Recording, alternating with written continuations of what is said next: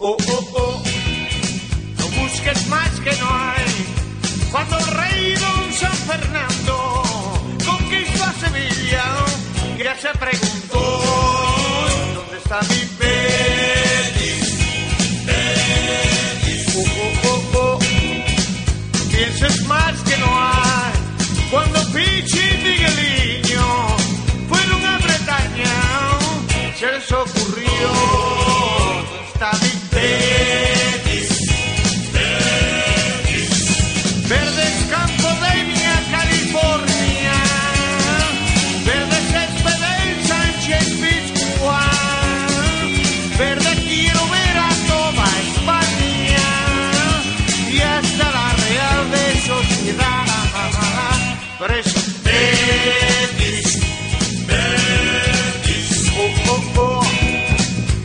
Siempre nos gusta.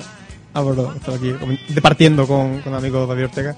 Siempre nos gusta escuchar bien las canciones que ponemos porque son elegidas concienzudamente. Pero cuando es el caso de Silvio Fernández, nos gusta, ese caso, un poquito más porque, porque lo merece. Sobre todo este Betis, por supuesto. Pues un día nos gustaría que Álvaro Ochoa nos contara la historia de, ese, de esa canción, de dónde surge. Pues estaré encantado y la- el tiempo que me des de, de hablar sobre, sobre Silvio. Para mí, otra de mis pasiones. Antes hemos hablado del Sevilla, Silvio es otra de mis pasiones y hoy llevo una camiseta donde el señor Silvio fe. aparece una serigrafía, una camiseta que me, que me hizo una persona muy especial y que, y que bueno, y que hoy la traigo y aquí, aquí está Silvio, hoy también. Incluso no, me, no me importaría que, me- que, que no se hubiera roto el molde para tener una parecida porque es una camiseta con unos, unos iconos que yo también yo también apoyo, que salía que era Andrés Calamaro, parte de, Silvio y otras y otras leyendas, sino del mod. Así que gran gusto el de Millán Ochoa. No es, no es algo novedoso, incluso también su excelente labor como decorador interior de blogs. Sí, bueno, la verdad que mejor decorar blogs que, que delinquir, ¿no?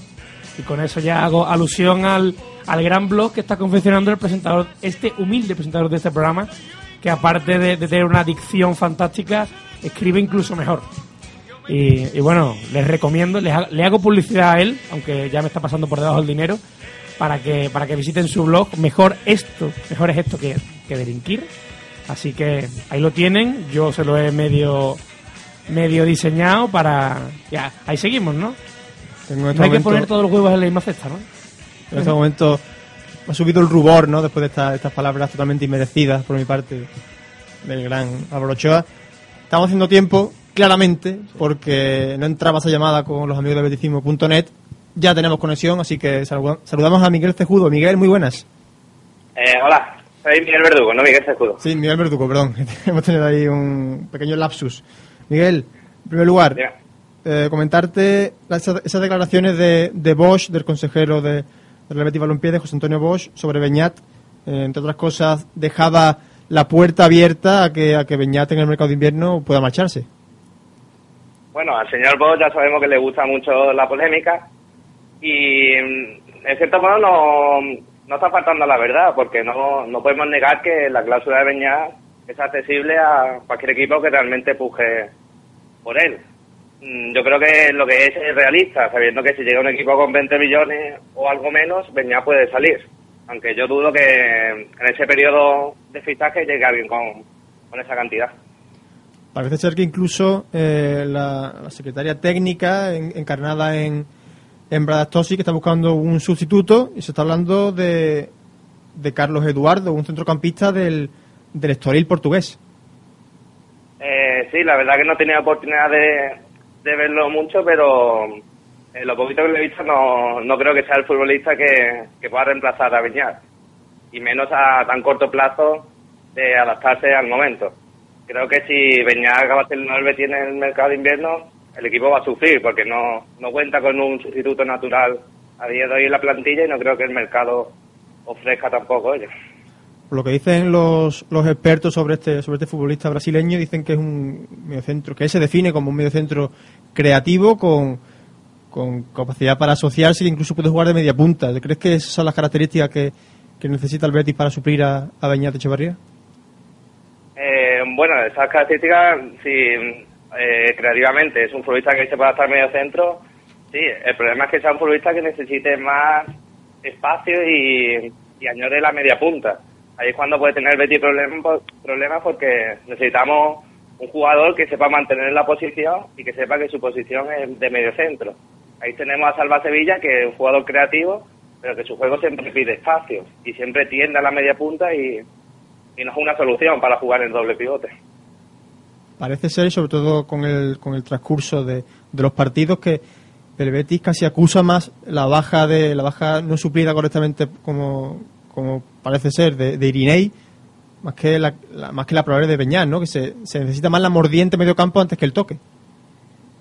Eh, bueno, es que el Betis está tocando poco esta temporada, por eso creo que, que añora un poco menos la, la baja de Beñat. Pero creo que Beñat es pieza fundamental, aún más de lo que era Irinei. Es verdad que no estamos viendo esa garra del centro del campo, no la está aportando ni Caña ni, ni Rubén Pérez, pero creo que si alejaba un poquito más la vista, Beñat es, un, es una pieza muchísimo más importante de la que en su día fue Irinei. Creo que si Beñat acaba yéndose, estamos obligados a acertar en, la incorporación. Miguel, por último ya.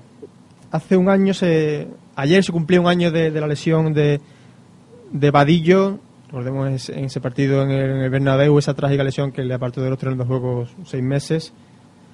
Mel parece no contar mucho con él e incluso le da pábulo a otros, a otros canteranos, como Pozuelo tiene ficha del primer equipo, Alex Martínez, incluso no, no está entrando más. Hay que tener paciencia, ¿no? Con, con Vadillo. Sí, la verdad que hay que tener paciencia y creo que Mel ha perdido un poquito la esperanza o simplemente le está dando tiempo.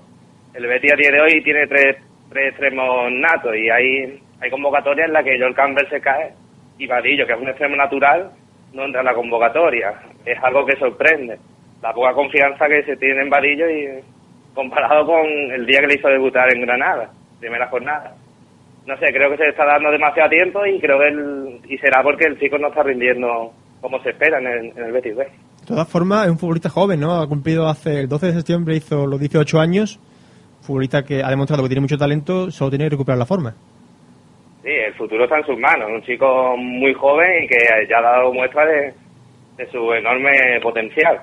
Eh, veremos a ver si recupera todo lo que mostró en su día y es capaz de hacer su hueco en el primer equipo. Espacio tiene, porque como decía antes, son tres extremos y hay cabida por un cuarto. Y Vadillo, para mí, tiene potencial de sobra para ser pieza importante a medio largo plazo en el Real Betis. Esperemos que así sea, queremos ver a, a Vadillo triunfar en, en el Real Betis Balompié. Miguel Verdugo, no cejudo, como, como, como decía antes, muchas gracias. A vosotros, un saludo. Un abrazo.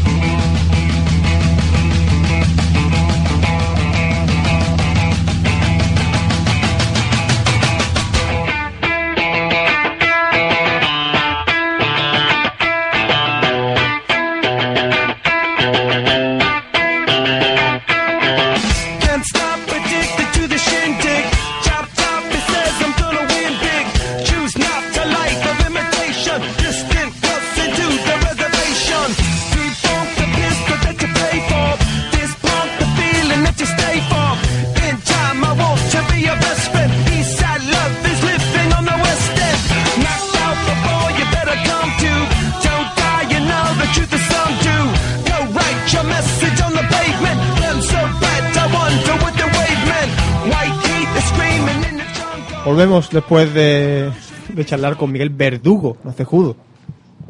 Tenía un. Las vocales estaban perfectamente colocadas, pero la- era un tema más consonántico.